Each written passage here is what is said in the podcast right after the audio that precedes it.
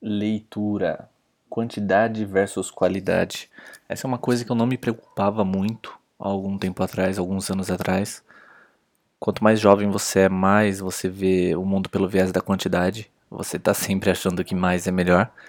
E conforme você envelhece, você percebe que isso é uma ilusão e que a qualidade é muito importante, porque é ela que realmente faz as coisas mudarem, a percepção, a sua visão.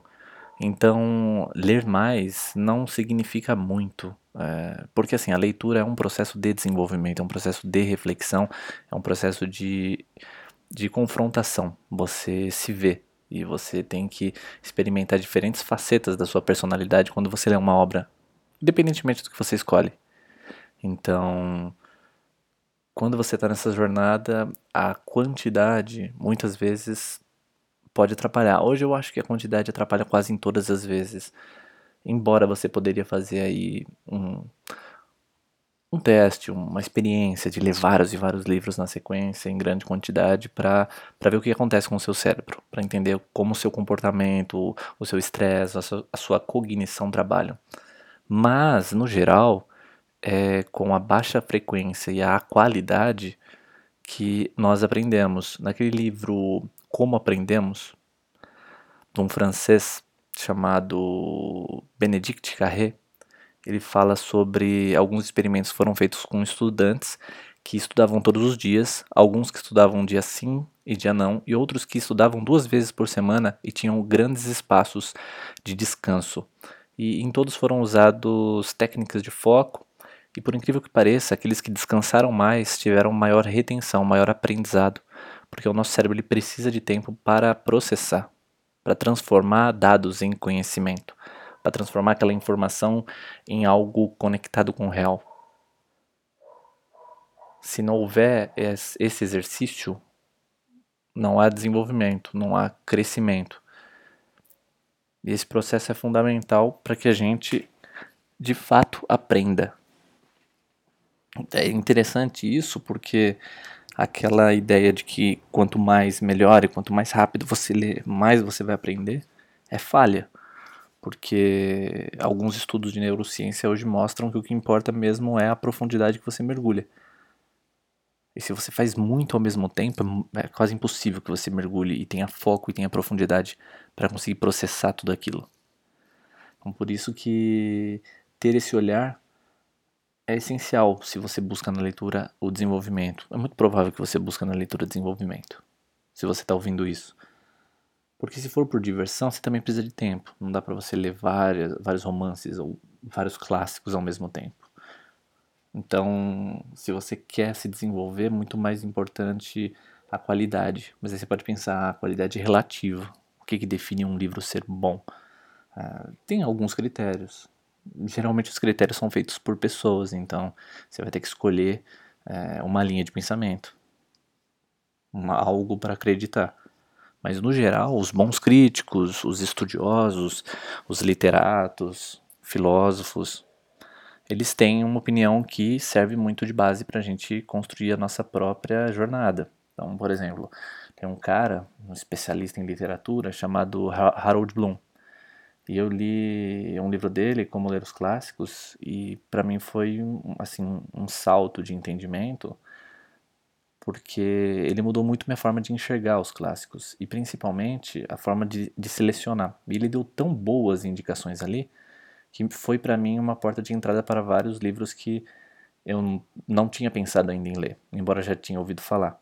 Então ter essas pessoas de referência são importantes e essas pessoas que são os estudiosos, são os autores, porque assim, se você lê um livro é, como um Armas, Germes e Aço, do Jared Diamond, você vai lá nas bibliografias, ele vai ter várias referências, vários outros grandes estudiosos que ele usou para embasar todas as teorias dele.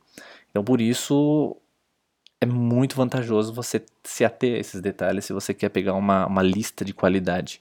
Porque aí você vai selecionar poucos livros, por exemplo, esse Armas, Germes e Aço, que é um, um livro que eu super indico. Você vai demorar tempo para ler, porque ele é gigante, mas ele é mega, mega é, construtivo. Ele equivale a um, dois semestres de aula de altíssima qualidade. É realmente uma jornada de aprendizado e de desenvolvimento que você vai ficar assustado, principalmente se você fizer isso com qualidade. Então, essa seleção é importante. Essa é uma das formas que, que você pode usar para fazer essa seleção e não pecar na quantidade. É claro que no começo é, a gente vai sempre errar a mão, mas a ideia é que a gente concentre os esforços naquilo que tem alta qualidade, porque aí você vai dar um salto no seu entendimento e vai ficar muito mais crítico, vai ter muito mais autonomia para escolher as próximas obras que você vai mergulhar. E aí é um efeito bola de neve. Você vai somar intensidade de aprendizado a cada ciclo. Então esse, essa forma de, de você perseguir os objetivos de leitura, hoje eu acho que é um bom caminho, principalmente por causa dos problemas que a gente vê hoje associados a excesso de informação. Então a gente já está com a cabeça ferrada pelo excesso de informação e se você continuar é, nesse ritmo, por exemplo, na leitura, trazendo essa, esse frenesi é, das redes sociais e outras formas de estímulo que a gente tem na nossa vida para o campo do estudo da leitura, vai ser bem complicado você realmente reter. Porque a, gente, a nossa retenção já é baixa num livro. Então, se você lê aquele livro, assim, meio porcamente, correndo, querendo é, bater uma meta de quantidade no ano, a qualidade vai ser bem baixa. Você vai guardar poucas coisas. E você vai ter perdido meio que seu tempo, porque você vai ter gastado energia mental de forma superficial e aquele bom livro que realmente poderia te transformar, ele não vai transformar de fato. Então, esse, esses cuidados são importantes se você quer é, adquirir um, uma nova forma de pensar, um, mais habilidades cognitivas, mais calma na, nas suas reflexões, ter mais propriedade naquilo que você fala, porque é só com qualidade que você vai conseguir isso. Claro que você pode falar, pô, mas qualidade também é subjetivo, mas aí se complica, porque é, muitas coisas entram no campo é, do subjetivo. Mas é, a gente sabe que um livro que transforma você mais que o outro, um livro raso, mal feito, mal pesquisado, né? Comparado a um livro que o cara demorou cinco anos para construir a pesquisa, ele foi para campo, ele viveu na floresta, tipo no caso do Jared Diamond, é um cara que tem propriedade para falar o que fala. Então, é um livro que se você mergulhar, você vai sair de lá. Isso é imprimir qualidade. Existe ali um, um mega esforço.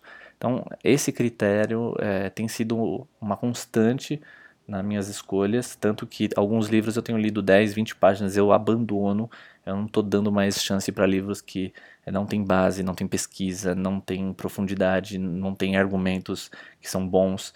E hoje eu estou nessa fase.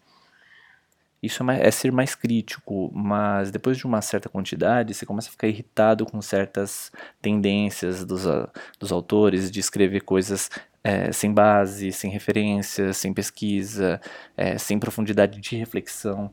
E aí, infelizmente, é, acho que você não deve ter tempo para isso, sabe? Você deve abandonar mesmo e ir para coisas que são mais profundas e que vão te alterar definitivamente. E é isso.